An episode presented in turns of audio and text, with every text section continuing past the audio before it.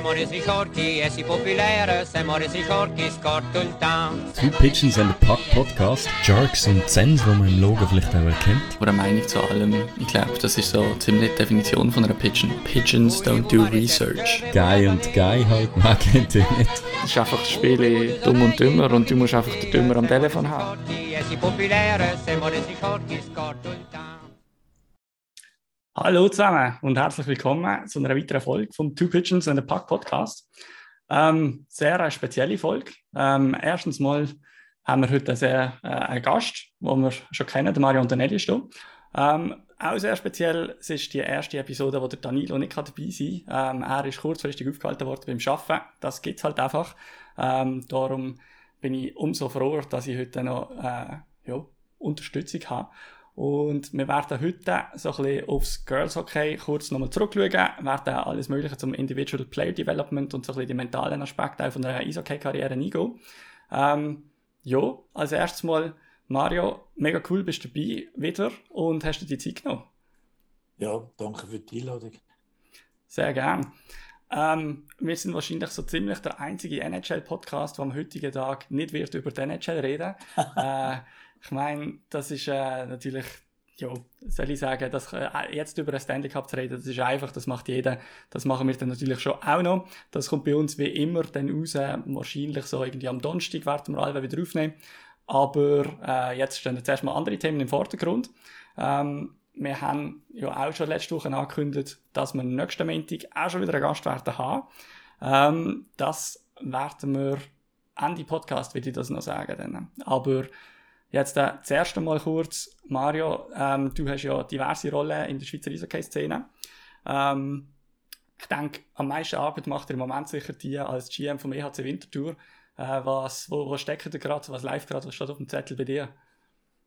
Äh, ja, wir sind äh, der, immer noch in der Teamzusammenstellung. Äh, das ist ja, das haben die auch gemerkt, haben alle Hockey-Fans und alle Packets gemerkt. Das ist das Jahr ein bisschen, dunkelt mich ein bisschen, vielleicht meine ich das nur, ein bisschen später dran. Also man ist, äh, das Jahr gibt es äh, diverse Gründe, warum das die äh, Kaderzusammenstellung sehr speziell ist. Also ein Grund ist sicher die ganze Liga-Reformen.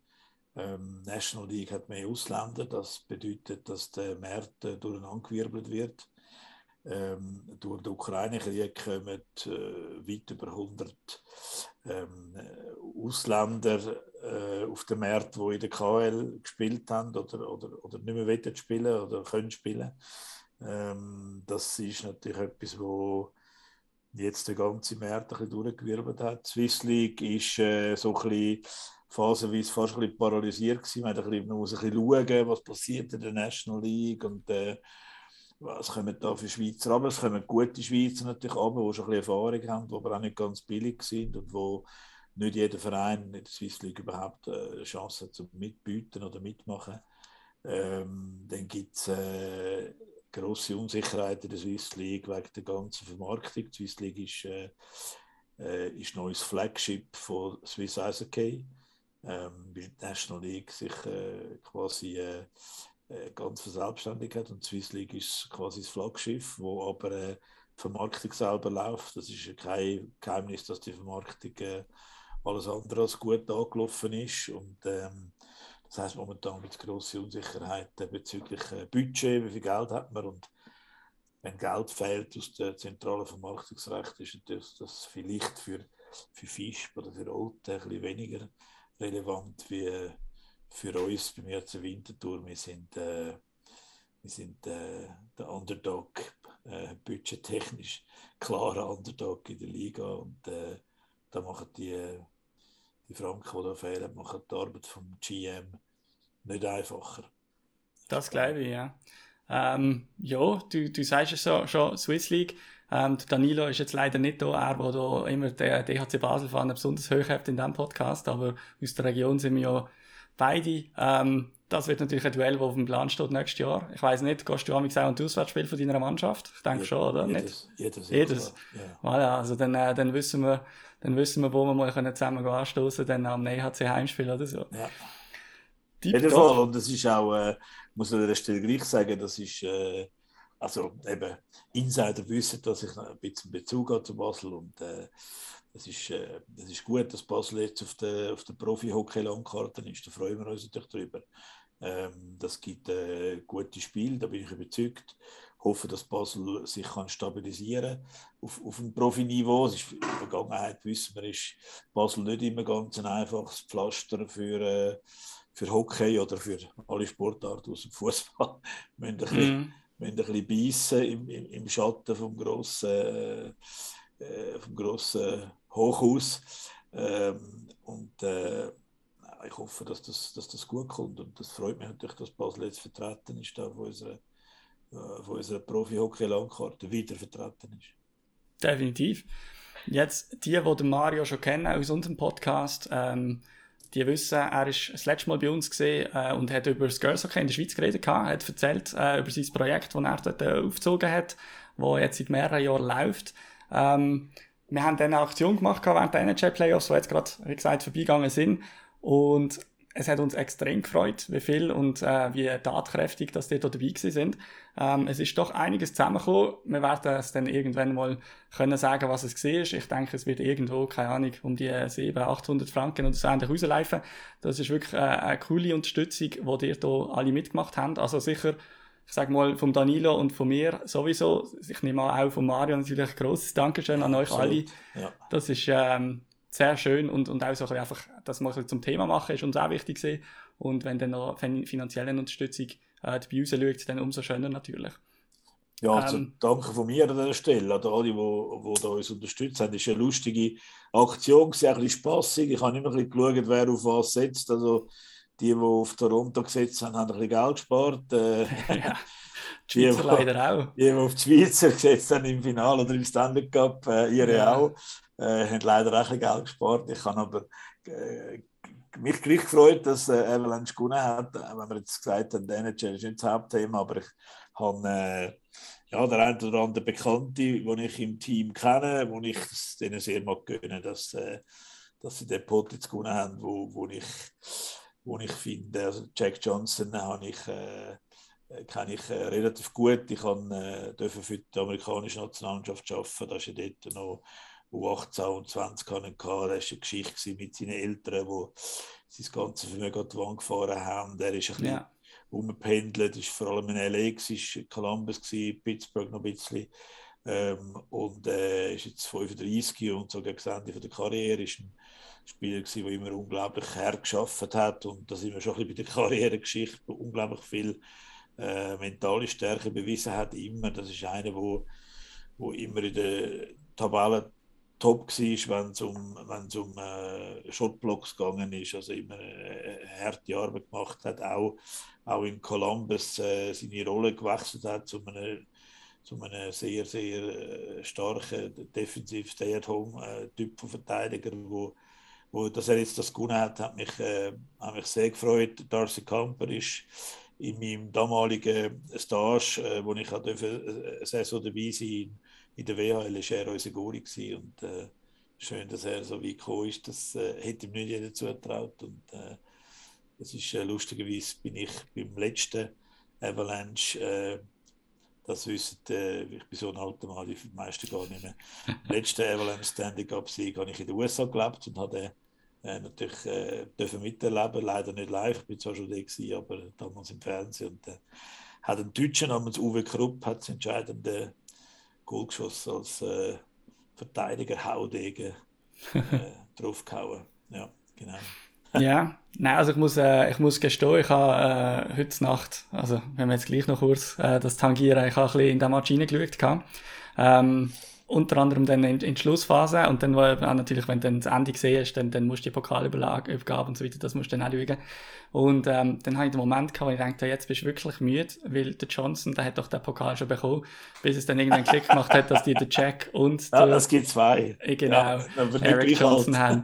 Und ich habe kurz gedacht, jetzt bist du auf der Spur, jetzt, jetzt, ja. Jetzt ist Zeit aber, für das Bett. Ja. Genau, also gut, geschlafen habe ich vorher schon, es ist, aber äh, ja, sagen wir mal, ein Gewitter hat mir oder der NHL in die Karte gespielt, sodass ich diverse Mal wach war äh, gestern Nacht und dann ein bisschen Match reingeschaut habe. Ich habe äh, nicht einmal live geschaut in der Nacht. Ich habe es dann äh, zwar mitbekommen, morgen früh als erstes, und dann habe ich es geschaut. Äh, ich muss sagen, als, als Sportchef habe ich jetzt im Moment äh, nicht so viel Zeit oder überhaupt die ganzen Playoffs habe ich nicht wahnsinnig viel, äh, viel Zeit gehabt, um noch, um noch live zu schauen, leider. Aber äh, man folgt, folgt natürlich gleich ein bisschen und äh, sieht so ein bisschen Highlights und äh, Sachen, wo man, äh, ja, wo man, äh, wo man natürlich interessiert, vor allem wenn man ab und zu mal noch einen Spieler kennt aus meiner Zeit äh, im kanadischen und amerikanischen Hockey. Ähm, ich will noch schnell ganz kurz noch zu dem Dank wo, von denen, die sich beteiligt haben beim Girls Hockey, einfach noch mal schnell zurückkommen. Das ist etwas, wo wir jetzt am Planen sind, die neue Saison. Ähm, ich mache ja das, lustigerweise äh, ist ja so, ihr habt mich da zu dem Thema eingeladen gehabt, letztes Mal. Ähm, und das ist eigentlich nur ein reines Hobby, das ist ein reiner Zufall, dass ich irgendwann mal gefunden habe, wir müssen etwas machen, weil, äh, weil wir einfach wirklich unglaublich, ich, ich sage es jetzt ein bisschen gemein, wir sind unglaublich weit hinten drin in Sachen Frauenhockey und in Sachen Mädchenförderung. Wir sind unvorstellbar weit hinten drin sogar. Äh, Hockey ist die einzige Sportart, Mannschaftssportart in der Schweiz, äh, wo keine eigene Mädchenmannschaften bestehen, wo keine eigene Mädchenliga hat. Ähm, ich habe äh, vorgestern, vorgestern gerade ein Mail bekommen von einer Mami, die ihr Mädchen letzte Saison mal zu uns gebracht hat. Die hat mit äh, 10 anfangen Schlittschuh fahren. Keine Chance. Der Verein lehnt sie ab, interessiert kein Mensch, will sie nicht. Dann hat sie dann im fünften Verein hat sie dann ein bisschen mitmachen total frustriert gewesen, weil doch alle viel besser und viel weiter sind. Dann hat sie bei uns angefangen mitmachen, hat sie den Plausch gehabt, weil sie halt einfach immer noch hinten drin war, aber unter den Mädchen, das hat ihr gefallen, das hat Spaß gemacht etc. Jetzt ist sie zwungenermaßen Stufe weiter rauf, keine Chance für mich und der Verein findet, ja, sie wollen sich mehr oder weniger loswerden. Das ist einfach, wir sind unglaublich schlecht unterwegs äh, diesbezüglich und Frauenhockey an der Spitze leidet natürlich unter dem auch. Ähm, und das ist, echt, äh, das ist echt der Grund. Ich habe, keine, ich habe zwar auch eine Tochter, aber die ist äh, älter als das und hat nie Hockey gespielt, äh, andere Sportarten gemacht, aber ähm, da müssen wir einfach irgendwann einmal muss einfach mal jemand investieren und dann muss es eine klare zentrale Strategie geben für das umso, umso mehr habe ich Freude, dass Sie das thematisiert haben. Es hat in den letzten Jahren eine sehr gute Bewegung gegeben. Hat diverse Orte in der Schweiz haben sich äh, ähnliche Stützpunkte äh, aufgetan. Es geht ja nicht um Leistungsniveau. Ich mache ja nur, also in dem Beispiel haben wir ja nur Mädchen unter 12 drin, wo wir bewusst brauchen, die sogenannte Erfassungsstufe probieren äh, zu unterstützen. Und da hat es jetzt ein paar Regionen, äh, wo, wo auch mitmachen, wo auch so so, so, so coole Stützpunkte machen und wo, wo man sich gegenseitig unterstützt und austauscht. Und das ist wichtig, dass wir eine, eine, schlaue Strategie haben. Und das muss vor allem in erster Linie muss es um die Quantität gehen. Es müssen einfach mehr Mädchen Hockey spielen. Da können wir oben fantastische Sachen machen. Und das haben wir auch. Sehr gute Programme, sehr gute Leute machen sehr viel gutes Zeug mit, mit dem OIM, mit den Stützpunkten, mit der Nationalmannschaftsförderung. Das ist super, das ist sehr gut, was da läuft. Aber man scheitert, äh, das, das scheitert, wenn man nicht langfristig einfach schlicht und ergreifend größere Zahlen haben von Mädchen, die den Sport machen. Ja. Nein, äh, sehr gern. Ich meine, ähm, es ist so ein bisschen das eine, äh, ab und zu mal irgendwie etwas zu lesen, noch immer von einer WM oder von Olympia und so weiter. Aber das Ganze fängt natürlich ganz nebeneinander stehen. Und da braucht es extrem viel Einsatz und, und auch so ein bisschen das Augenmerk überhaupt erst, dass es dort äh, äh, das gibt und so weiter. Wir haben das letzte Mal schon davon gehabt, wenn, wenn es so wenig Mädchen-Teams gibt und, und das sich einfach nicht rentiert, bös gesagt, für Teams, wenn sie nur zwei, drei Juniorinnen haben, ähm, dann ist natürlich die, die zentrale Organisation umso wichtiger. Also ich muss an dieser Stelle auch sagen, äh, das ist natürlich für mich jetzt als also mein, mein, mein Brot verdiene ich ja nicht mit dem, das ist wirklich ein reines Hobby, das ich für, für, für null mache. Oder? Aber äh, als Vertreter vom Profi-Hockey, von einer Liga, wo, wo Profi-Hockey hat, muss ich auch ganz klar sagen, zeigt der Fußball natürlich die Entwicklung, wie, sie, wie richtig das sie geht. Also, der Fußball hat jetzt auch viel Anlaufzeit gebraucht, aber im Fußball stellt sich jetzt heraus, dass die, dass die Frauenmannschaften schlussendlich auch ganz eine entscheidende Rolle spielen in der, in der positiven Wahrnehmung vom Sport. Also der Frauenfußball trägt äh, bei zu der Fußballpopularität, schlicht und ergreifend. Also es ist kein Zufall, dass sich die ganz großen Vereine ähm, äh, Frauenabteilungen leisten, wo, wo finanziell ausgestattet werden, wo daherkommen wie Profimannschaften, wo, wo international absolute Topspielerinnen spielen, wo, wo äh, wo das Niveau massiv gestiegen ist, wo Gott sei Dank jetzt äh, langsam aber sicher auch, jetzt meistens bei der Prämie, bei den Löhnen natürlich nicht, aber langsam aber sicher mehr Aufmerksamkeit ist. Also wir tun gut daran, wenn wir in der Schweiz das Produkt Hockey weiterbringen. Und wenn wir das sogar nur kommerziell anschauen, sportlich sowieso, dann tun wir gut daran, dass wir, dass wir das Frauenhockey pushen und zwar in einer ganz anderen Intensität, wie wir es jetzt machen. Ist klar, das braucht äh, Geld, aber äh, im Moment braucht es, mich, vor allem Leute, die da klare Konzeptionen haben und sich für das engagieren. Ähm, das Geld kommt dann auch hinten rein, äh, aber das Geld kommt halt auch nur, wenn man ein gutes Produkt hat und wenn man vor allem das, das, das Ganze gut konzipiert und, und den Leuten verkaufen und, und, und schmackhaft machen. Und, äh, das braucht zuerst ganz viel Arbeit und Vorleistungen und das ist momentan ähm, jetzt noch nicht so, ja, wie sollte sein, würde ich behaupten. Ja, nein, ich meine, auch wenn man sich das schon nur jetzt mal rein wirtschaftlich vorstellt, so quasi vom, ähm, wie sagen wir dem, vom adressierbaren Markt, jetzt auch zum im Fußball oder im Eishockey, ich weiß nicht, wie viele zusätzliche Männer, dass du als Fans noch kannst gewinnen für den Sport. Ich nehme an, das ist relativ, die, die es toll finden, die sind dabei und die anderen nicht. Ähm, hingegen äh, Frauen, denke ich, da hast du auch auf dieser Seite Spielerinnen und Fans, weibliche, natürlich ein extremes Potenzial, wo nachher auch die ganze wirtschaftliche Rattenschwanz für den Verein oder für die Liga und so weiter nach sich zieht. Ja, ja, das ist auch, also es ist, das Wirtschaft ist eins, aber auch sportlich, oder? Man muss sich vorstellen, mittlerweile ist, wäre ein bisschen Frauenfußball verfolgt in den letzten Jahren, sieht natürlich dort auch eine gewaltige Entwicklung. Und die Entwicklung ist aber auch die, dass man mindestens in einigermaßen intelligenten Kreisen angefangen hat, Frauenfußball und Mannenfußball aufhören zu vergleichen, oder? Wie man gemerkt hat, das ist eine andere Sportart, das ist eine völlig andere Sportart, wie sie, wie sie durch, durch, durch physische, technische Komponenten, ähm, ich, ich, kenne das, Hockey von der Spitze, ich habe eine Chance mit amerikanischen Frauen an der WM zu sein. Ähm, und unsere, das, die sind natürlich noch Welten voraus, ähm, der europäischen Frau oder der Rest von der Welt. Und äh, in die Richtung müssen wir uns entwickeln, wo auch Qualität, also wenn ich die, die weltbesten Frauen, und da gibt es ja ein paar, paar Schweizerinnen drunter auch, ähm, die, die laufen besser Schlittschuhe als, als manche, manche Mann ähm, aus den aus der Top-Stufen. Und, äh, und trotzdem ist es nicht eine Sportart, wo man checkt und Tschüss sind weniger hart etc. Aber es ist eine andere Sportart das macht es attraktiver auch, dass man sieht, wie, wie auch das sportlich sich vom, vom, von dem, was auf dem Eis passiert, kann entwickeln und äh, eine neue Wahrnehmung gibt. Und äh, mir ist auch ein, ein Rätsel, warum das, das nicht passiert oder warum das, das nicht so passiert, dass man wirklich kann von, von einer deutlichen Entwicklung reden. Wir können, ich will niemandem zu nahe treten, aber wir können ähm, weder international noch der nationalen Sechserliga davor reden, dass wir eine, eine, grosse Entwicklung gemacht haben in den letzten Jahren. Das haben wir leider eigentlich nicht. Trotz, trotz rechter Bemühungen an der Spitze. Und ich glaube, die Entwicklung kommt halt langfristig, aber es braucht sehr viel Geduld dann, wenn einfach schlicht und ergreifend mehr Mädchen Hockey spielen. Darum ist das meine Überzeugung, dass das der erste Schritt ist.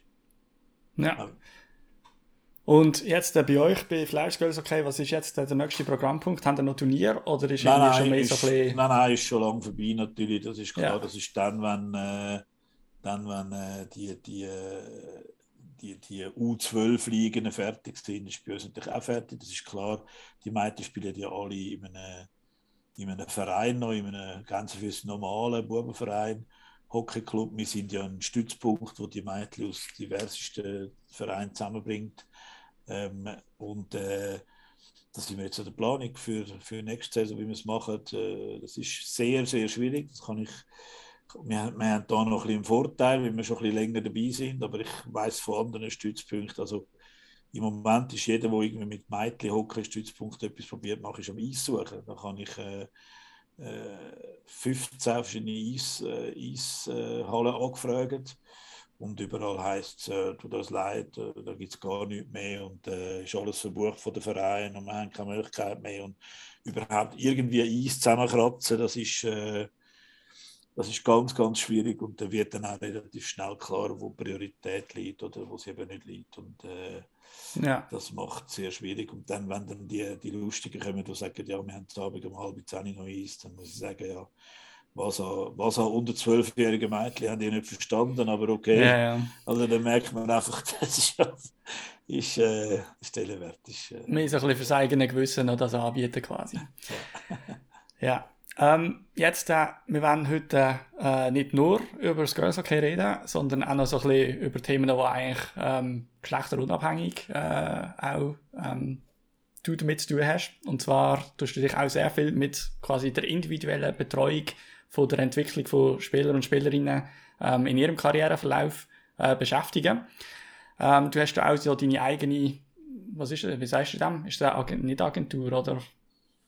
Ja, nein, nicht Agentur. Äh, ich habe einfach Firma, mal eine Firma oder? gegründet. Ja, ja. Also, ja. Also ich, kann, äh, ich mache, ja genau, ich habe da schon einige Jahre jetzt äh, angefangen habe ich mit, mit dem mentalen Teil tatsächlich als, als diplomierter Mentalcoach habe ich auch einige Jahre ja für, für die Nachwuchsnationalmannschaften geschafft, in der Schweiz halt auch, äh, im Ausland, in, in, in Kanada, in Schweden ähm, äh, geschafft mit, mit Vereinen dort, mit Trainern, mit Spielern und habe dann aber wie gemerkt, dass das mir eigentlich, das ist mir wie das ist nicht das, was ich mir erhoffe oder wo ich, wo ich denke, was es braucht, weil ich gemerkt habe, dass die Spieler, also mir, das ist ein bisschen die Spezialität-Geschichte, äh, dass wir, dass wir haben einen Shooting-Coach, wir haben einen Skills-Coach, einen Skating-Coach, einen Mental-Coach, den Ernährungscoach, was immer. Und das ist gut und das ist wichtig, dass wir die Spezialisten haben, die etwas im gezielt arbeiten können. Aber im Endeffekt habe ich gemerkt, dass dann die Spieler bei mir hocken und es ist ein Spieler, oder? Den kann man eigentlich nicht so auseinandernehmen, die einzelnen Spezialitäten. Und ich habe gemerkt, dass dann ein Spieler zu mir kommt und findet beispielsweise, ich treffe das Goal nicht, äh, also habe ich eine mentale Blockade, also bist du als Mentalcoach gefordert, mir da zu helfen. Worauf ich dann wie gemerkt habe, stoppen mal, das ist irgendwie äh, das ist gar nicht das, was, was hilft. Äh, woher, wie kommen wir jetzt auf die Idee, dass das eine mentale Blockade ist? Jetzt äh, müssen wir uns mal überlegen, was liegt denn das? Du kannst doch schiessen und jetzt plötzlich nicht mehr. Also kann ja nicht sein, dass irgendjemand zaubert hat oder irgendein Fluch über dich gekommen ist. Also irgendwo muss es ja einen Grund geben. Und da ist meiner Meinung nach eben dann der mentale Aspekt ein Teil davon. Aber manchmal ist es einfach, dass man dass man eben über das Mentale, kognitiv den Bewegungsablauf nochmal anschaut und merkt, aha, da pfusche ich, da bin ich nicht mehr sauber, da, da mache ich einen Automatismus, wo, wo, wo bei dieser Situation nicht mehr funktioniert. Und da habe ich dann einfach angefangen, das Ganze ein bisschen, äh, wie soll ich sagen, in das Individual Coaching allgemein äh. Hat sehr viel zu tun mit äh, Talentmanagement, hat sehr viel zu tun mit Karriereplanung, hat sehr viel zu tun mit äh, einfach die ganzheitliche Betrachtungsweise von so einem Athlet und ich habe dann auch Spezialisten, wenn Spezialisten, Skills Coach oder der Ernährungsberater oder was immer vermittelt, aber eigentlich ist es darum gegangen, dass ich quasi als individueller Coach äh, die Spiele betreut habe und wir dort wie Analysen gemacht haben. Ich habe auch Förderplanungen gemacht, dass man die ganze Saison in Phasen plant, was ist das Ziel, wie erreicht man das, was brauchst du wo, wer brauchst du wo. Ähm, das ist dann so eigentlich entstanden. Das war beim, beim ZSC gewesen, damals äh, zuerst so ein bisschen im Bereich äh, äh, Betreuung von, von der Sportschüler, dann mentale äh, Geschichten. Es sind viele Eisspieler gekommen damals, obwohl ich eigentlich im, zuerst eigentlich nur im Nachwuchs angestellt war. Und dann äh, ist, das immer, ist das immer grösser geworden, es sind immer mehr gekommen ähm, dann später äh, eben so das äh, Performance Coaching gemacht, dann auch so das Talent Management in, bei, bei Lausanne gemacht, bei Kloten gemacht. Ähm, viel durch meine Tätigkeit in den Nationalmannschaften natürlich mit dem Team geschafft, mental als Team, Teamvorbereitung, Teamentwicklung, mental, dann aber auch Anlaufpartner sind natürlich eins zu eins von sehr vielen Spielern, die auch mit ihrer Karriere und Vereinsanliegen gekommen sind, nicht nur gerade jetzt hier in der Nationalmannschaft, wo sie sich gerade befunden haben. Und dann habe ich auch gemerkt, es ist so, man wird dann so eine Vertrauensperson, da kommt man manchmal recht viele Sachen mit, über was wirklich abgeht in den Köpfen und in den Büchern diesen Spielern. Und da habe ich auch gemerkt, dass das zum Teil, äh, dass man im Hockey, in gewissen Entwicklungsbereichen, in, in der Ausbildung, aber auch im, im, bei den Jungprofis, dass man zum Teil nicht so in die Richtung schafft, wo wahrscheinlich der Bedarf und das Bedürfnis ist von vielen Spielern. Das habe ich, ein bisschen, habe ich sehr viele Erfahrungen sammeln mit, mit äh, Spielern, die ich dann halt äh, ja, betreut habe und durch das auch meine eigenen Modelle und Gedanken entwickelt und als, als ursprünglich als Sozialpädagoge mit einem Masterstudium mich da mit, mit Lernpsychologie und Entwicklungspsychologie und so auseinandergesetzt habe. Ja. Eindruck gehabt, es gibt gewisse Sachen, die man vielleicht noch ein bisschen entwickeln können. Ähm, jetzt, wenn du sagst, dass das vielleicht so Verbands- oder Clubebene äh, gewisse Defizite quasi in der Ausbildung äh, vorhanden sind, ähm, auf was genau spielst du jetzt hier an? Auf was für Bereich?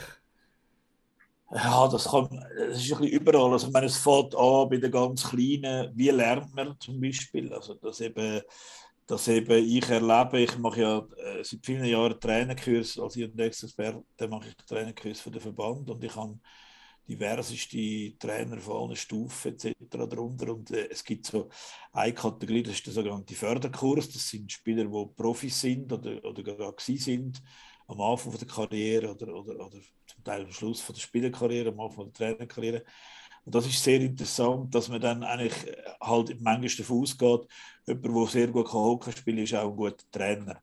Ähm, das ist sicher einer der Punkte, die man muss genau anschauen muss. Was sind das für Fähigkeiten? Und Lange hat man gefunden, wer gut kann vorzeigen kann, das ist ein automatisch ein guter Trainer und wir wissen mittlerweile, dass das überhaupt nicht stimmt. Das, äh, das ist ein Faktor, der es natürlich erleichtert, aber vom Zuschauen ist, äh, ist man eben nicht, wird man eben allein nicht besser. Das hilft, aber das ist nicht der Faktor. In der Lernpsychologie reden wir von sogenannten Lernaktivitäten. Lernen tut man dann, wenn man selber etwas macht. Das muss nicht immer gerade Bewegung selber sein, aber man muss aktiv sein, man muss äh, investieren. Und äh, das ist etwas, was ich äh, spannend finde mit den Profispielern, die richtig Trainerkarriere gehen, äh, das auseinandersetzen. Es hat einen ganzen relativ guten Hockeyspieler gegeben, der ist, äh, hat es probiert als Trainer in der NHL, hat es probiert als GM und ist bei beiden jämmerlich gescheitert und hat gesagt, ich kann das nicht, das ist völlig eine andere Disziplin der, der Mann hat Wayne Gretzky geheißen, meines Wissens. Hast du noch gedacht, ja. Relativ, relativ guter Spieler gewesen, war ich nicht. Ich glaube nicht äh, schlecht, ja. Ich glaube,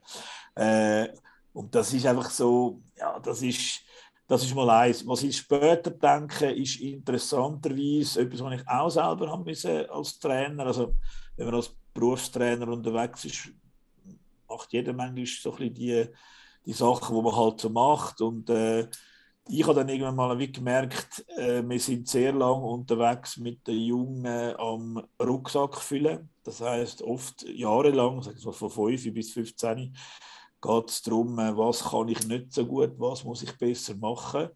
Und dann ist aber entscheidend, dass der Hockeyspieler ab einem gewissen Alter die Prämisse kann umkehren kann. Und dass er merkt, jetzt geht es nicht mehr darum, was kann ich nicht so gut, sondern was kann ich besonders gut. Und dann muss man anfangen, seine Skills schärfen. Und dann muss man anfangen, die Sachen, die man gut kann, wo man vielleicht ein bisschen besser ist als der Schnitt, vielleicht sogar äh, deutlich besser ist als der Schnitt, dass man die entwickelt, dass man dort seine, seine Assets entwickelt. Dass wenn man sagt, hey, wir brauchen einen, der in der dritten Linie Ellbogen ausfährt vor dem Goal und im Ecken so schaffen, dass wir nicht in Unterzahlsituationen drinlaufen, dann brauchen wir genau den. Weil das ist seine Spezialität, das kann der gut. Und solange jeder das Gefühl hat, ich bin eigentlich der Playmaking First Line Center, ein bisschen dupsi dudel, das funktioniert nicht. Das gibt irgendwann mal die Realität im Arbeitsmarkt, im Hockey. Ist, äh, nicht äh, jeder kann das machen. Äh, aber man kann auch äh, gute Karriere machen, wenn man, wenn man seine Karriere ähm, seine, seine Eigenschaften schärft und wenn man ganz klar weiß, wie jeden Job, das kann ich besonders gut, da bin ich besser als andere und da kann ich mich durchsetzen. Wir unterschreiben am Schluss keinen äh, Kollektivvertrag und damit man weiterkommt im Hockey, muss man eben lernen, und das ist die Schwierigkeit im Mannschaftssport, man muss ab einem gewissen Alter, ich sage jetzt sicher 15, 16, so, muss man lernen, ich bin auch ein Einzelathlet. Und dann muss man anfangen zu arbeiten wie ein Skifahrer, wie ein Golfer, wie ein Tennisspieler. Sonst kommt man nicht aus dieser Masse raus, sonst kann man seine, seine Konturen nicht schärfen und kommt nicht dorthin, wo man sich dann abhebt für, für, von, der, von der grossen Masse. Wie nimmst du das wahr, wenn jetzt du äh, Leute betreust? Ähm, ist das äh, was ist das für ein Prozess, wenn man so ein bisschen persönliche Ziele oder auch Erwartungen an sich selber ähm, in einer ambitionierten Karriere hat und gleichzeitig hat man noch einen Entscheidungsträger, wo vielleicht etwas anderes vorgeben, wo äh, dich selber anders wahrnehmen, wo dir andere Aufträge erteilen. Ich glaube, das ist etwas, was wahrscheinlich in vielen Karrieren ein fixer Bestandteil ist. Ähm, was ist so ein bisschen dein, dein Weg, um, um irgendwie mit dem umzugehen? Was gibst du, was gibst du den Spieler oder Spielerinnen das? Das ist tatsächlich so, oder? Es gibt auch so gewisse Coach-Abhängigkeit oder Coach-Hörigkeit. Mit, vor allem mit jüngeren Spielern muss ich manchmal auch, ist es wichtig, wie die Eigenverantwortung zu entdecken und herauszufinden, ähm, ich sage mir ganz gemein, das Logo vor auf dem Liebling kann sehr schnell wechseln. Oder? Aber der Name hinten kommt immer mit. Das ist noch krass, weil, weil im Eishockey wird einem ja so eingerichtet, ja. quasi, der Name ja. hinten ist egal, das ja. vorne ist Ja, natürlich, und das ist auch richtig. Also ich bin nach wie vor der Meinung, äh, also natürlich, there's no ein Team ist schon nicht ganz lässig oder nicht ganz richtig. Es wäre ja merkwürdig, dann würden wir ja alle Individualität unterbinden. Aber natürlich ist es schon ein bisschen ein Dilemma. Es ist ein Dilemma mit ganz vielen jungen Spielern und ich meine damit auch die, die ich jetzt äh, gerade bei mir als Wintertour probiere zu helfen, ins Profi-Hockey finden. Die sind dann nicht mehr ganz so jung, die sind dann 20, 21, 22. Aber äh, oftmals wird gespielt, und das hat aber auch Gründe, und das fällt bei den ganz kleinen Kindern, die ich vorher erwähnt habe. Man lernt eigentlich leider ab und zu mal äh, zu viel lernen wir, wie gespielt, um den Trainer glücklich zu machen. Weil wenn der Trainer glücklich ist, dann komme ich Eiszeit über. Wenn er mit mir zufrieden ist, komme ich Eiszeit über. Das ist okay, aber das ist wahrscheinlich nicht unbedingt das Alleinige, was einen weiterbringt. Wenn man wirklich weiter will kommen, dann ist die entscheidende Frage, wo stehe ich, was will ich erreichen, was sind die nächsten Schritte. Und das ist übrigens auch nicht für Trainer das Problem. Das ist, ist, Trainer dürfen das ruhig, entspannt hinnehmen und akzeptieren, dass der Spieler die grosse Verantwortung für seine eigene Entwicklung muss tragen und auch schlussendlich trägt. Und Trainer die sie begleiten. Gute Trainer sind gute Begleiter. Die geben, die geben äh, Leitplanken, sie geben Strukturen, sie begleiten den Prozess begleiten. Aber die Entwicklung selber macht immer das Kind oder der Athlet oder der Jugendliche oder der, der, der Erwachsenensportler selber. Weil der Antrieb Nummer eins ist nicht, äh, ist nicht der Trainer und nicht einmal das Wissen vom Trainer und nicht einmal äh, vielleicht nicht einmal Kompetenz vom Trainer. Es ist die intrinsische Motivation, ob man etwas sieht, wo man sagt, das wollte ich können und dann auf das hinschafft und dann entsprechend investiert.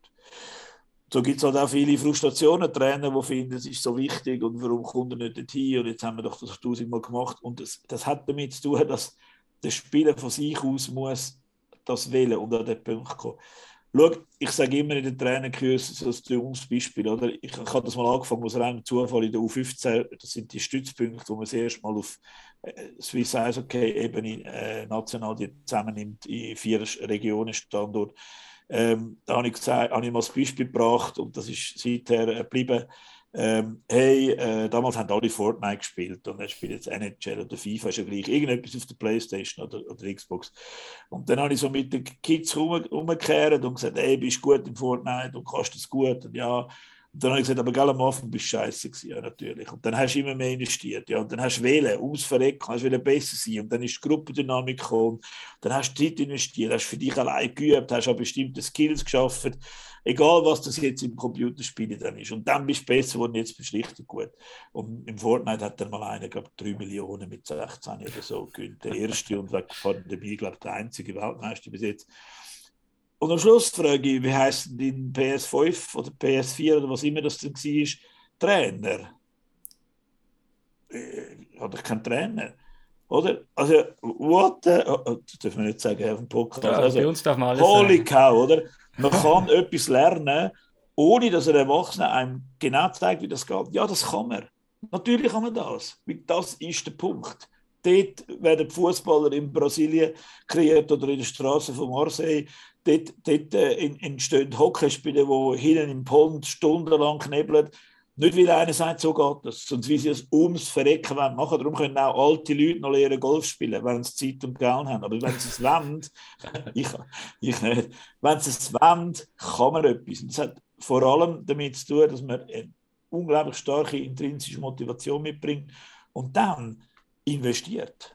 Und zwar von sich aus. Und jetzt ein guter Trainer kann das kanalisieren gibt Strukturen, gibt Challenges, sagt, jetzt probieren wir es aber noch so und jetzt machen wir noch ein, ein mehr und jetzt gibt es aber noch einen Gegenspieler und das ist das, wo, wo die Challenge ausmacht und wo dann am Schluss äh, die Spiele wirklich entwickelt. Ich habe mal das Papier geschrieben, das heißt Erfolg statt Siege, weil, weil wenn das Ziel ist, dass wir gewinnen, dann werden wir gar nicht viel besser. Vor allem nicht, wenn wir potenziell talentiert sind, weil wenn der SC Bern U20 gegen Blümlis-Alb spielt, dann ist nach einem Drittel 7-0.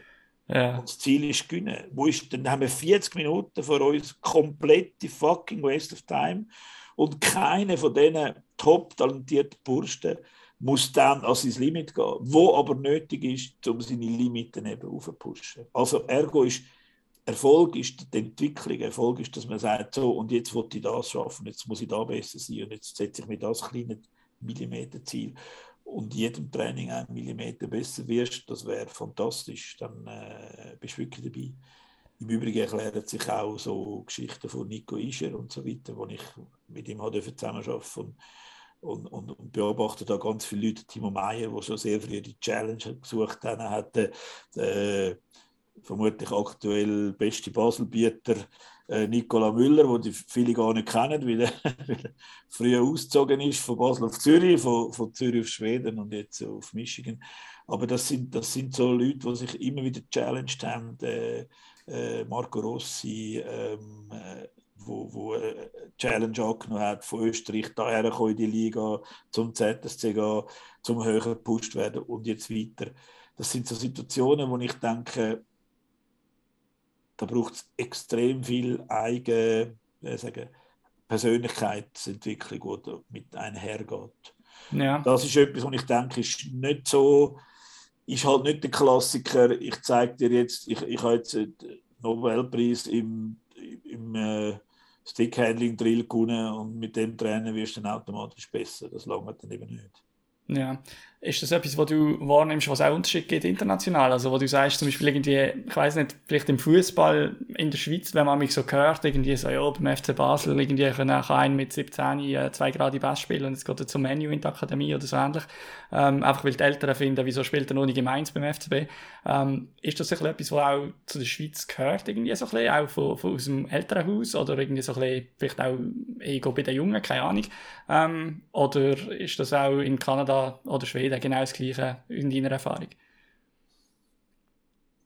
Äh, das ist eine ganz schwierige Frage, weil das ist eine Frage, die du mich ein bisschen aufs Glatteis führst, aber natürlich nicht extra. es, ist, es ist darum eine Glatteis-Frage für mich, weil, weil mich die wieder ärgert, wie das geht um die, um die komische wir Schweizer sind halt und die anderen sind halt, als wären das genetische Fragestellungen. Oder? Ich glaube, das sind aber tatsächlich kulturelle Fragestellungen. Ich habe eine Gelegenheit gehabt, in Mudo zu arbeiten, wo der Nico Müller, den wir vorhin gerade erwähnt haben, auch gespielt hat. Äh, kennt die gut, äh, immer wieder äh, zu tun mit denen, auch jetzt noch. Ähm, das ist ein, ein Kleinstädtchen im Norden von Schweden, zwischen im Zentrum, gerade hinter dem Bahnhof hat es eine große Sprungschanze und das ist dann auch schon alles.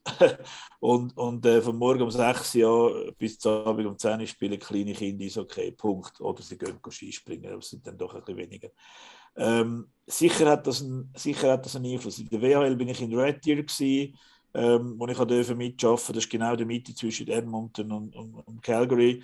Äh, 90.000 Einwohner, 110 Eisbahnen, morgen um 6 Uhr auf der Eisbahn gewesen, dreifach Eisbahn überdeckt hunderte von Gofen vor mit die Schule gehen. Ähm, äh, da gibt es genau äh, ja, Rinderzucht und Eishockey.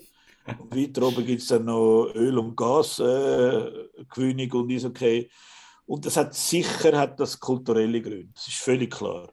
Auch in Schweden haben gewisse, wenn ich jetzt Örnsköldsvik, das ist die Ortschaft, wo Mudo ist, vergleiche mit Stockholm, auch, auch, auch Stadt-Land-Graben, sage ich jetzt mal, ist auch in, äh, ist überall ein bisschen so. Also die, die sehr viele hohe Prozentzahl von sehr guten Athleten kommen aus vielleicht kleineren Ortschaften, wo aber einfach der kulturelle Wert von, von dort geht man gehen langlaufen oder gehen shooten oder gehen was immer machen.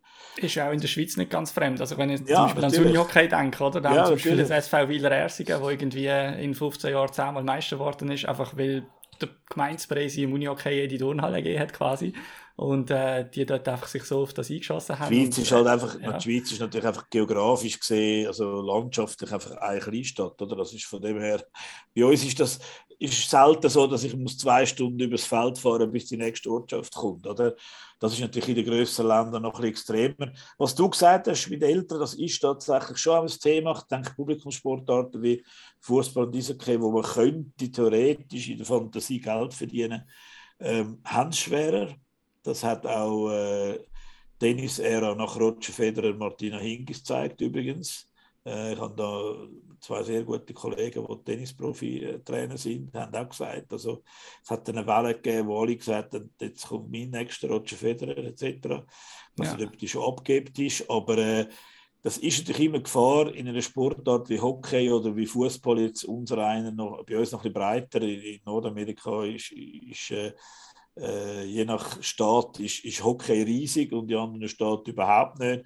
In Austin Matthews ist aus einem Staat entstanden, wo jetzt nicht unbedingt äh, jeder an Eishockey denkt, der Profisport, währenddem ich in Minnesota vier Seiten von der lokalen Zeitung ist voll mit Highschool Hockey. Highschool Hockey, nicht College. Ja. Und, und, äh, und in North Dakota, wo ich war, ist, ist äh, College Hockey über alles. Und äh, dominiert alles. Also das sind schon kulturelle Unterschiede. Was ich aber glaube, ist, dass es natürlich die, die, das Anlocken von Top-Talent in grosse Teams, das ist auch eine Marketing-Fragestellung, oder? Jetzt hat jeder Hockeyverein hat eine Anbindung an eine Sportschule mittlerweile.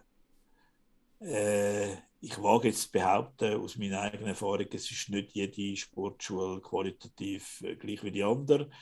Und der Grad an differenzierter Überlegungsarbeit, welche Schüler, ich sage extra Schüler, gehört jetzt wirklich in die Sportschule und kann von dem speziellen Setting, von dieser Struktur wirklich profitieren im Sport, aber immer noch einen vernünftigen Schulabschluss machen der Grad an differenzierten Gedankengang ist doch zuweilen rudimentär, sage ich jetzt mal so, oder? Und das wollte ich damit sagen. Also, wir müssen für die Entwicklung mittelfristig einfach Qualität vor Quantität setzen. Wir sind das Land mit sehr, sehr, sehr wenig Eishockeyspielern. Und dann müssen wir uns Gedanken machen, und das wird auch nicht ändern demnächst. Und dann muss man sich Gedanken machen, wie holen wir aus diesen wenigen Diamanten, die wir haben, wirklich jedes Prozent raus. Und dort gehe ich eben dann an, dass ich sage, man könnte nicht sagen, die haben jetzt halt Glück gehabt, der ist mental stark oder der hat halt ein gutes Talentmanagement äh, äh, von die aus oder der geht halt gut mit den Situationen um oder der schaut dann auch in der Schule, dass es gut läuft, der hat halt gute Eltern, was immer. Das ist das Prinzip Hoffnung und Zufall, sonst wir müssen äh, Strategie und Strukturen so entwickeln, dass wir dass man die Leute wirklich ganzheitlich fördert. Und da merkt man halt schon, dass die meisten Vereine investieren mehr in, eine, was weiß ich, in eine Physiotherapie oder in, oder in nochmal einen Athletiktrainer. Was, das ist nicht, dass ich das nicht richtig finde. Ich sage nur, ähm, im Profifußball, auch in der Schweiz, hat jeder Verein einen, mindestens einen vollamtlichen Talentmanager wo von A bis Z über die Jahre hinweg den Athlet begleitet. Jedes Jahr wechselt sich der Trainer oder alle zwei Jahre, wie bei uns auch. Aber es gibt jemanden, der den Athlet begleitet über die ganze Zeit. Und der hat das Dossier im Griff und der hat die Athleten wie ein Projekt, gibt es eine, eine Entwicklung, eine nachhaltige Entwicklung. Ich habe bei zwei grossen Vereinen in der Schweiz da relativ guten Einblick im Fußball, äh, wie die das machen. Und äh, das ist eine hochprofessionelle und Begleitung über Jahre passiert das vor allem jetzt im Fußball auf Vereinsebene oder auch auf Verbandsebene? Weil ich Äh, glaube, gerade auf Verbandsebene wäre ja. das ja fast noch ein wichtiges Thema, denke ich. Nein, das glaube ich nicht, weil, weil der, der Sportler verbringt schlussendlich mehr Zeit im Verein. Er ist jeden Tag im Verein. Das sicher, das, das meine ich nicht. Ich meine, Also- mehr, dass wir in der Schweiz haben wir, finde ich, ist meine Wahrnehmung, haben wir viel so ein bisschen Priorität 1 vom Verein ist, der ist gut, der muss bei uns bleiben, der soll bei uns nachher in die U14 weiterkommen und mit der U16 dann Schweizer Meister werden oder keine Ahnung was. Ähm, und dabei, wenn er irgendwie die Chance bekommt, beim noch besseren Verein zu sein, dann wird er die wahrnehmen, egal was du, wie du gut du ihm das Bett machst in deinem Verein und so weiter. Also, und ich finde, dass das Gärtli-Denken, das ist immer noch extrem vorhanden bei uns amix in den, in den Sportclubs. Und darum habe ich jetzt gesagt, beim Verband quasi die, die Karriere-Dossiers eigentlich Ja, die, managen, wäre wichtig. ja, die Karrieredossiers beim Verband, die gibt es. Und äh, unsere Verbandstrainer machen einen, einen, guten Job äh, zu betreuen. Aber du darfst nicht vergessen, als, als Nazi-Trainer, ich habe das erlebt in, in, den, in den Nazis, wo ich im Staff mitgeschafft habe, ähm, siehst du die Bursten relativ selten und hast eigentlich in dieser sehr beschränkten Zeit relativ wenig Einfluss, was im Alltag läuft. Also ich denke, es muss vor allem, anfangen müsste vor allem mit dem Verein. Jetzt ist es aber so, wie du richtig sagst, im Gärtli-Rahmen, ja, das gibt es. Ähm, das hat Vor- und Nachteile, will ich nachher noch schnell darauf eingehen.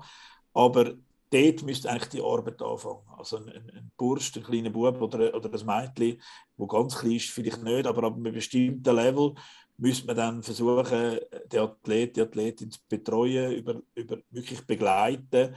Ähm, ich kenne Trainer, ich will niemandem möchten, ich kenne Trainer, die wissen nicht, was ihre, was ihre Spieler sonst noch macht, wenn in die Schule geht oder wenn die Lehre das macht oder, oder wie die familiären Verhältnisse sind. Das ist ein, weiss man manchmal, aber Ja. es ist nicht eine systematische Geschichte in dem Sinn. Das andere, was du sagst, ist dann noch die Frage, oder? Das ist ein bisschen das Dilemma, das wir auch ein bisschen haben, oder? Äh, Der Ruf nach einem grossen Verein, weil dort kann er besser trainieren, dort hat er bessere Trainer, dort hat er mehr Eistraining und so weiter. Ist jetzt ein Bub, der in der U15 Top bei, was weiß ich, nehme jetzt mal irgendeinen Namen, äh, Langenthal, ähm, spielt und dort den erst, im ersten Block spielt und Verantwortung hat, viel Eiszeit hat und, und, und, und eine wichtige Rolle nimmt, ist es jetzt ein Entwicklungsschritt in die richtige Richtung, wenn er zum grossen Verein geht mit dem Bär vorne drauf, weil das ist hochattraktiv, das sind Profis, die haben es im Griff. Und dort ist er mit sieben Minuten im Schnitt in der dritten Linie auf dem Eis. Er hat einmal mehr Training, fährt aber durchschnittlich sechs Stunden Auto in der Woche, hat weniger Zeit zum Schlafen, zum gesund essen und zum Aufzugehen machen. Kommt durch das mit der Zeit sukzessive ein bisschen mehr in den Schulstress wegen der Leistungen. Ist das jetzt, Förd ist das jetzt, äh, ist das jetzt Förderung oder nicht? Das kann man sich jetzt fragen. Und es gibt in beide Richtungen Argumente dafür und dagegen, oder? Aber es gibt eben nicht einfach, äh, so ist es besser oder so ist es besser, bei dem Club ist es besser, bei dem Club ist es besser. Und die Überlegung ist das, was ich eben vorher gesagt habe, individuell muss man anschauen, wo stehst du, wo gehst du hin, was brauchst du momentan, was ist die kommende Saison, äh, was sind die nächsten Steps, in in welcher Richtung, ob das athletisch, technisch, taktisch, mental, egal in welche Richtung geht das, was brauchst du für das und wo sind die Voraussetzungen am optimalsten, um das äh, herzubringen. Und, und das ist das, was ich meine. Man wird ab einem bestimmten Alter, wenn man will, Entwicklung machen in, in ein mehr in eine Leistungsrichtung, muss man auch zum Einzelathlet werden. Und dann ist, das heißt einfach Analyse, zuerst mal genau heranschauen und, und, und überlegen, was braucht er und was macht er und wo kann ich das. Und dann findet er vielleicht raus, jetzt nochmal ein Jahr in dieser Rolle mit der ganz gezielten Förderung in dem und in dem Punkt ist besser in Langenthal. Ähm, und dann ein Jahr später gehe ich dann dort hin und weiß aber, wo ich stehe und welche Rolle das ich dort habe, weil dann spiele ich dort in der zweiten oder in der ersten Linie. Und, und dann kann ich meine Playmaking-Skills ähm, auch, auch bringen. Also ich mache ein Beispiel, das ist kein Erfolgsbeispiel. Spiele, wo als Playmaker vor allem seine Skills hat, wo technisch gut ist, wo, wo Spiel gut kann verteilen kann, kommt nachher in eine Mannschaft, wo es vom Niveau her knapp wird und ist dann dort äh, im dritten oder vierten Block der Flügel, wo vorne im Ecken buddelt und wo vor dem Goal schaut, dass er ab und zu mal den Böck bekommt.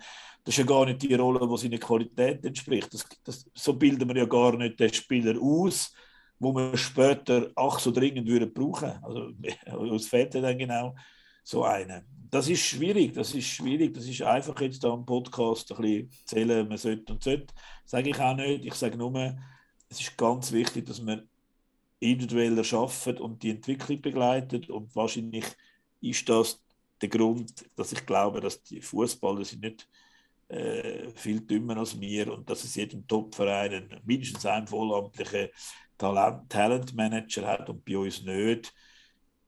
Oder es hat so einen, der ein nebeneinander noch ein bisschen und so ein bisschen, aber er ist dann auch nicht wahnsinnig qualifiziert, außer dass er Trainer ist oder mal Hockey gespielt hat auf höherem Niveau.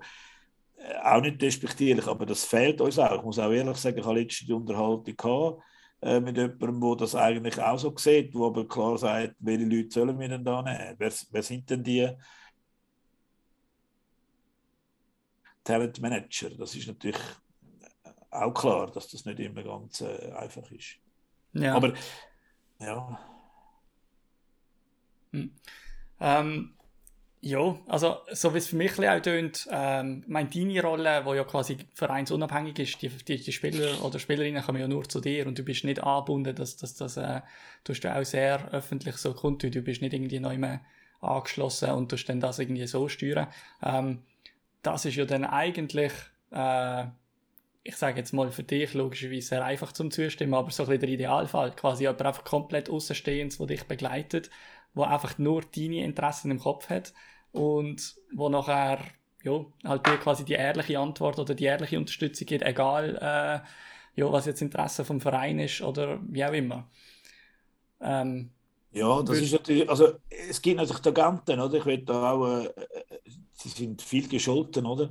Ähm, mhm. Land zu brechen. Es gibt, natürlich gibt es auch Agenten, die wirklich sich da auch sehr bemühen, um die Interessen zu vertreten vom, vom Spieler. Aber die kommen dann zum Zug ab einem Alter, wo, ich sage jetzt mal, der grosse Grundstein von der Entwicklung schon lange passiert ist, oder? Punkt eins. Zweitens, und darum habe ich in meiner, in meiner Coach-Tätigkeit, auch beim Einzelcoaching, sobald es um, um, um äh, Vermittler und Agentaufgaben sind, sofort gesagt, das mache ich nicht, oder? Weil, weil sobald es darum geht, eine Arbeitsstelle suchen, dass der noch Geld verdient, mit, ist das wieder eine andere Dimension, die mit, mit hineinspielt. Jetzt muss ich sagen, seit ich den GM-Job habe, in der, bei Winterthur in der Profiliga, habe ich mit der äh, Einzelberatung äh, mache ich nur noch bei, bei Kandidaten, die überhaupt nicht in Frage kommen, auf dem Schweizer Profimarkt. Weil sonst finde ich, äh, bin ich befangen. Und das hat auch nicht, es sind ein paar Enttäuschte gewesen, die gefunden haben, ja, und so schade, aber okay, ich verstehe es. Ähm, es gibt noch einige, ein paar ausländische, die ich ab und zu noch ein bisschen betreue. Und dann gibt es noch bei den, bei den Jüngeren, die noch, die noch ganz weit weg sind von, von dieser Stufe. Sonst finde ich, bin ich eben genau nicht mehr die, ja. die, die, habe ich nicht mehr genau die neutrale Rolle. Okay. Ja, also ist sicher stark, um das selber so irgendwie auch, auch zu dieser Einschätzung zu kommen. Ähm, jetzt, du hast vorher mal gesagt, dass vielleicht irgendwie Zielsetzungen ähm, für Sportler äh, immer sehr, sehr wichtig sind und so ein bisschen auch eben der Fortschritt zu messen und so weiter. Jetzt, ich nehme mal an, auch die Arbeit, die du jetzt gemacht hast, auch mit Junior und so weiter, das sind ja nicht immer die messbarsten Ziele. Ähm, also gerade auch wenn man zum Beispiel einem mentalen Bereich oder irgendwie so schafft, dann, dann hat man nachher nicht einfach irgendwie so 13 Assists, ah nein, ich habe es nicht ganz geschafft oder so ähnlich. Ähm, wie empfindest du das so mit, auch gerade mit Jungen, wo da vielleicht bisschen der Überblick oder die Weitsicht nicht immer gerade vorhanden ist, wo, wo ein bisschen der Fortschritt so ein wirklich musst vor Augen halten oder wie auch immer. Ähm, ist das jetzt einfach so ein etwas, was ich interpretiere oder ist das wirklich auch so ein eine Herausforderung in diesem Metier? Das ist sehr herausfordernd in jedem Metier, wenn man mit Jungen arbeitet. Oder? Alle Heranwachsenden brauchen ein bisschen Orientierung. Und also ich kann zwei Beispiele sagen, wo mir immer wieder mal begegnet sind. Das eine ist der, der sagt, ich gehe jetzt zwei Stunden in den Schussraum äh, auf die Shooting Range und dann frage ich, was machst du denn dort? Dann schauen sie mich natürlich dumm an und denken, das ist nicht ganz bachen ja, was, eigentlich schiessen? Sag ich, ja, ja, schon, ja schon, aber du willst ja besser, äh, willst ja besser lernen schiessen, also was machst du denn dort? Und dann findet sie immer noch, ja, schiessen, oder? Und dann frage ich ja Vorhand oder Rückhand, weil das ist die plumpste, die dümmste Frage, die ich stellen kann. Dann, dann merken sie sich ja logischerweise Vorhand, oder? Ja, aus dem Lauf oder aus dem Stand. Meistens, wenn sie gerade ein Skating-Mill haben, ist es aus dem Stand, oder? Dann sage ich, aha, okay. Und sonst, was machst du inzwischen? Dann merke ich, wo ich, äh, wo ich hin will. Und dann sage ich, was für ein Schuss ist es denn? Machst du Handgelenk, Snap, Slap, Wrist, was, was ist es genau? Und an was schaffst du denn dort? Willst du, dass ein Schuss härter wird oder genauer? Oder das Timing steht im Vordergrund. Das ist schon mal das Ziel, ist schon mal ein anderes. Und dann, das ist genau der Punkt, wo wir her müssen. Dass der Spieler kann nicht aufs Eis gehen oder, oder du hast mich vorher gefragt, ob es Unterschied gibt zu anderen Ländern und ja, ich habe einen Unterschied gesehen, glaube aber nicht, dass die genetisch äh, bedingt sind, sondern einfach von der Hockeyentwicklung her. Äh, man, man geht eigentlich nicht an eine Aufgabe an, ohne dass man weiß, was mache ich jetzt da und was ist jetzt das Ziel und warum bin ich jetzt da und wieso, wieso investiere ich jetzt eine halbe Stunde in dieser Shooting Range? Weil du kannst, du kannst eine Stunde in der Shooting Range sein und null, null Verbesserungen erzielen. Absolut zero. Oder?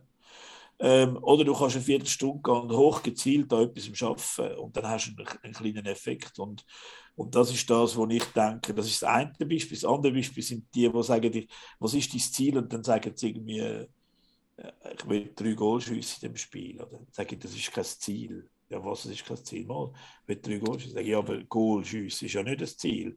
Ein Goalschüsse ist ein Resultat.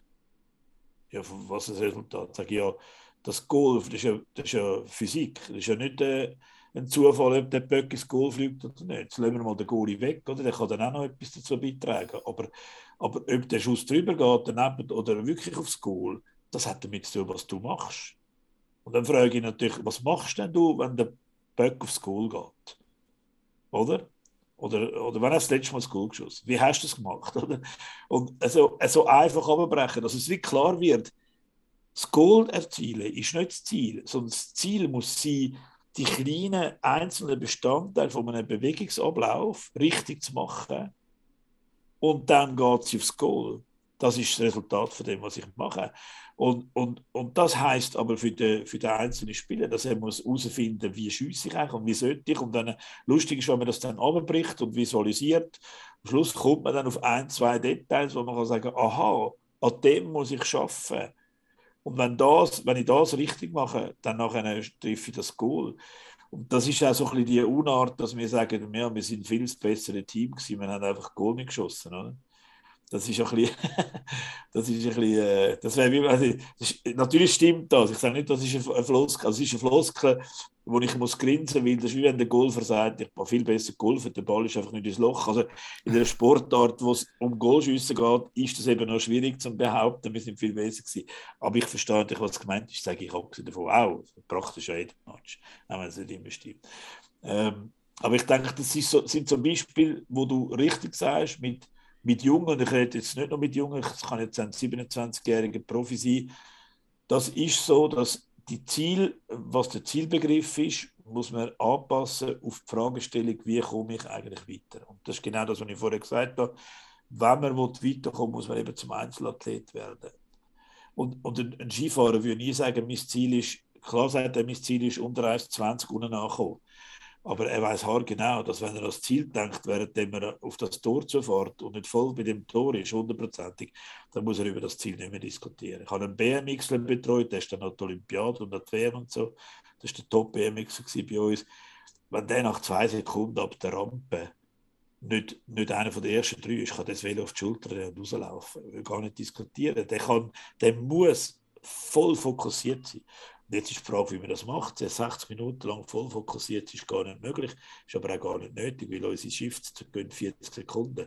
Und die Frage ist, ob ich 40 Sekunden lang voll fokussiert das Optimum kann rausholen kann und dann wieder abschalten und dann für die nächsten 40 Sekunden das wieder herbringen.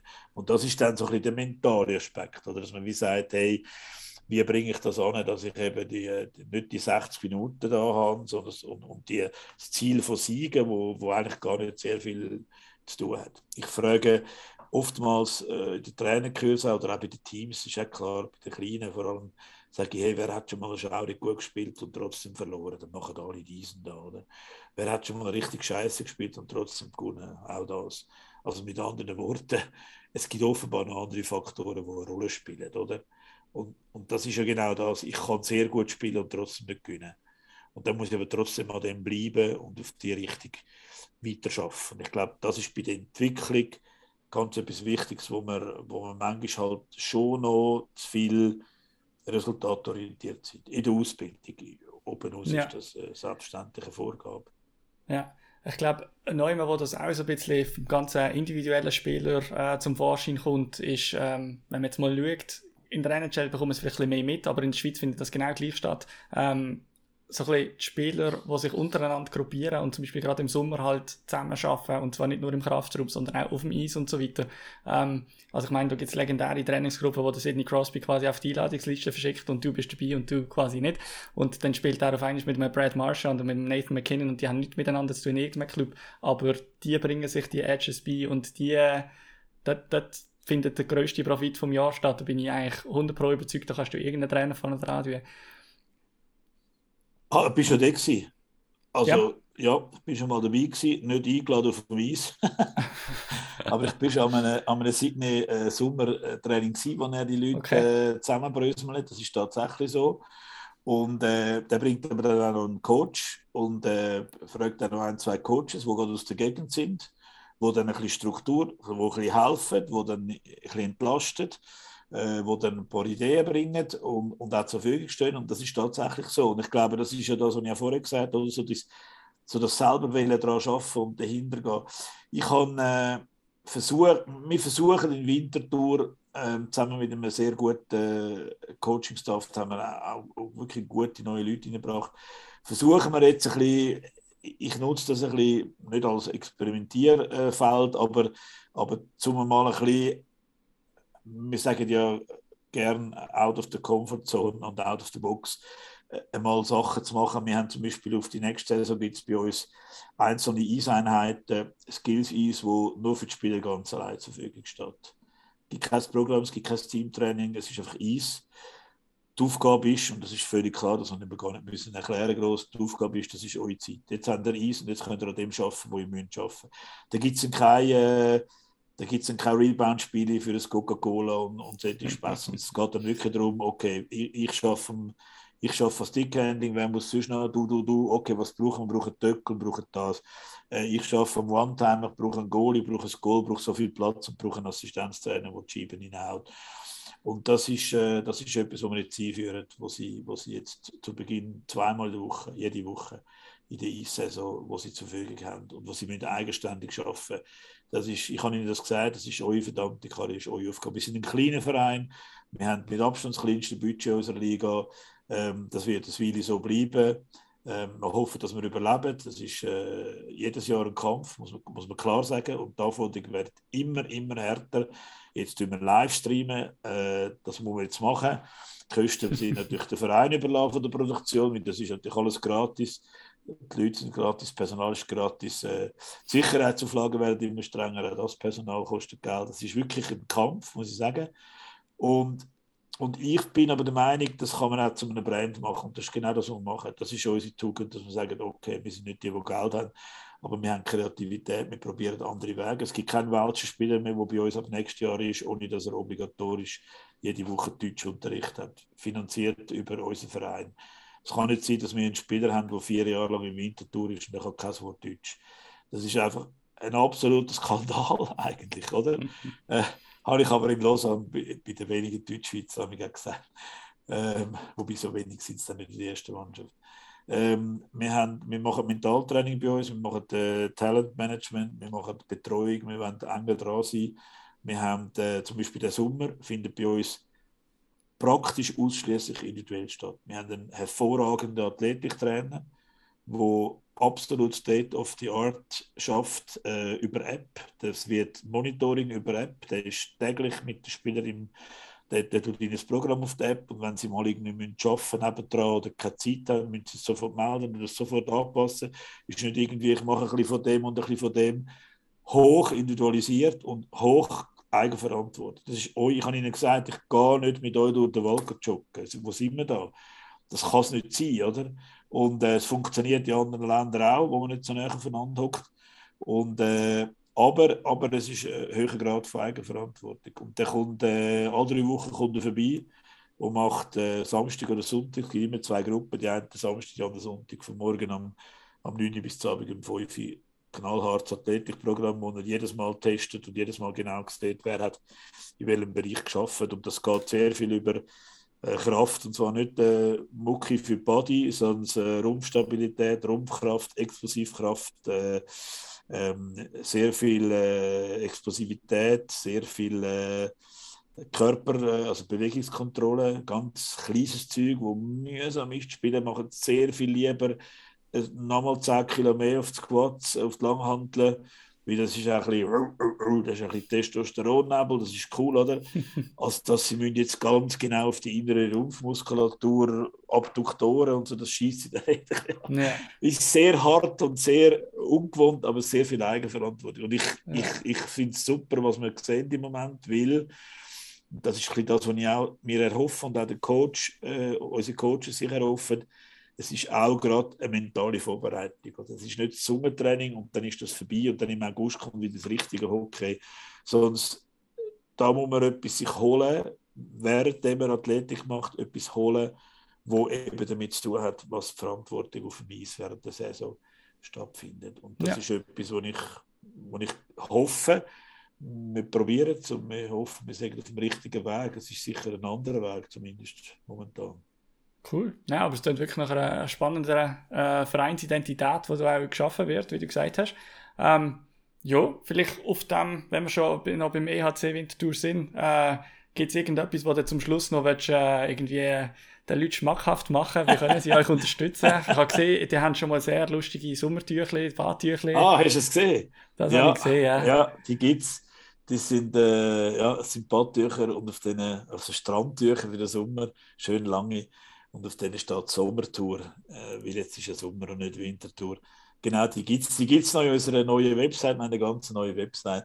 Und es ist frecherweise der Sommertour auf unserer neuen Website der einzige Artikel, den man im Sommer kann kaufen kann. Das andere hat mit, ist dann nicht mehr Sommer, das kommt dann wieder auf, auf die Saison hin ja, nein, schmackhaft muss ich nicht machen. Ich will nicht den Werbetrailer machen. Ich, glaub, ich glaube, wir, wir äh, natürlich wollen wir, dass möglichst viel äh, an unsere Match kommen. Ich glaube, dass wir wirklich äh, probieren, etwas zu machen, etwas Mutiges zu machen, etwas Spezielles zu machen, wo, wo ich vor allem hoffe, dass es den Spieler viel bringt. Ich will, dass die Spieler junge Spieler, die Potenzial haben, zu uns kommen und ich will, dass sie sie nach zwei Jahren nicht mehr bei uns sehen, sondern im National League Club.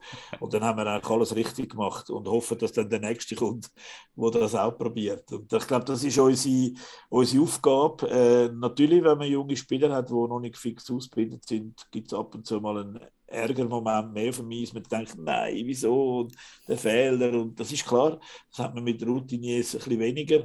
Ähm, aber das ist der Weg, wo wir gehen wollen. Wir freuen uns, dass viele Leute äh, das verfolgen und, und, und, und, auch ein bisschen gespannt sind an dem, an cool. dem äh, speziellen, experimentellen Weg ein bisschen. Nein, das klingt wirklich sehr spannend. Da werden wir natürlich genau im Auge behalten, wenn es ja, dann bei euch losgeht. Hoffe, ich nehme an, was ist im äh, August, September? Wann geht es los bei euch? Ja, wir haben am 12. August ist bei uns das erste Vorbereitungsspiel. Ähm, und äh, wir spielen sieben insgesamt äh, gegen sieben Gegner aus fünf verschiedenen Ligen. Wir haben da National League dabei mit Kloten, wir haben MySports mit der Rosa, wir spielen gegen DL2, wir spielen gegen Gelbsacke League. Ähm, wir, haben noch, wir hätten oft gegen Frankreich und überall. Das ist mega spannend. Es ist noch gut, ich bin gut vernetzt und dann gibt es immer wieder so spannende Möglichkeiten gegen Gegner, die man vielleicht nicht so immer ja. Und dann äh, bekanntlicherweise geht es ja am Wochenende vom 15, 14, 15, 16. geht es dann los mit der neuen Swiss League-Saison. Und äh, ja, wir sind cool. sehr gespannt.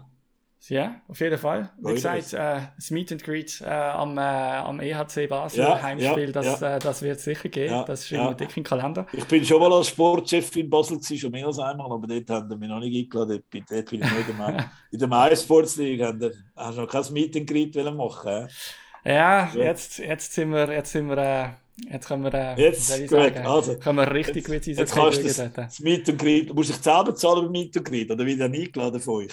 ja, das müssen wir das Budget anschauen. Das äh, haben wir gut, einen guten Biersponsor, wir nehmen noch selber das Büchschen mit. Tipptopp, genau so machen wir es. Ähm, nein, merci vielmals, dass du da gewesen bist. Ähm, Danke dir sehr spannend gewesen. Und äh, ja, wie gesagt, äh, die NHL Playoffs sind vorbeigegangen. Wir werden am Donnerstag eine normale Episode vom Two Pigeons and the Pack dann natürlich auch wieder mit dem Danilo ähm, zusammen aufnehmen und alles noch ein bisschen Revue passieren. Es kommt dann auch schon gleich der Draft und dann Free Agency, also es geht uns der Stoff noch nicht gerade aus. Ähm, wir haben auch noch ein, zwei coole Sachen vor für den Sommer und so. Ähm, dann nächsten Montag werden wir das erste Mal äh, wirklich äh, NHL All-Star bei uns im Podcast haben. Und zwar werden wir dort live Jonas Hiller haben. Ähm, sehr cool. Wir freuen uns extrem, dass wir ihm können so ein bisschen auf den Zahn fühlen und ja, äh, einfach so ein bisschen von seinen Erfahrungen und, und echt, ja, also ich freue mich extrem auf Jonas Hiller. Ähm, auch dort können Sie dann auch live wieder dabei sein, auch Fragen im Vornherein stellen oder dann gerade hier. Ähm, ja, ich würde sagen, bleibt nicht mehr viel zu sagen, außer ich wünsche euch allen eine gute Woche und noch einen schönen Abend. Macht's gut. Ciao zusammen, danke. Hey, I'm Mark Shifley. Hi, I'm Nathan McKinnon. Today we're going to learn about Pigeon. Pigeon. A pigeon is someone you don't respect, maybe a bit of a bench warmer. I think what it derived from is kind of the lower end of a bird. It's more of a friendly thing, Pigeons don't do a whole lot, they're kind of just annoying. mostly just a fun way to jab at each other. Best captain in the league, Mario Giordano. Pigeon. Every guy in the entire NHL has been called a pigeon at least once. JVR. pigeon. Pigeon! We just thought it was the funniest thing ever. I know he enjoyed it. It could go from calling someone a pigeon to a pidge to a pidgey. Someone on the team who uses pigeon a lot would be Nikita Zadorov. He thinks he's uh, Nick Lidstrom, so calls everyone a pigeon. If someone sees like a pigeon on the street, you know, you take a picture of it and send like our team Snapchat group and refer to one of the boys. I think that's always the you know good memory about talking about a pigeon.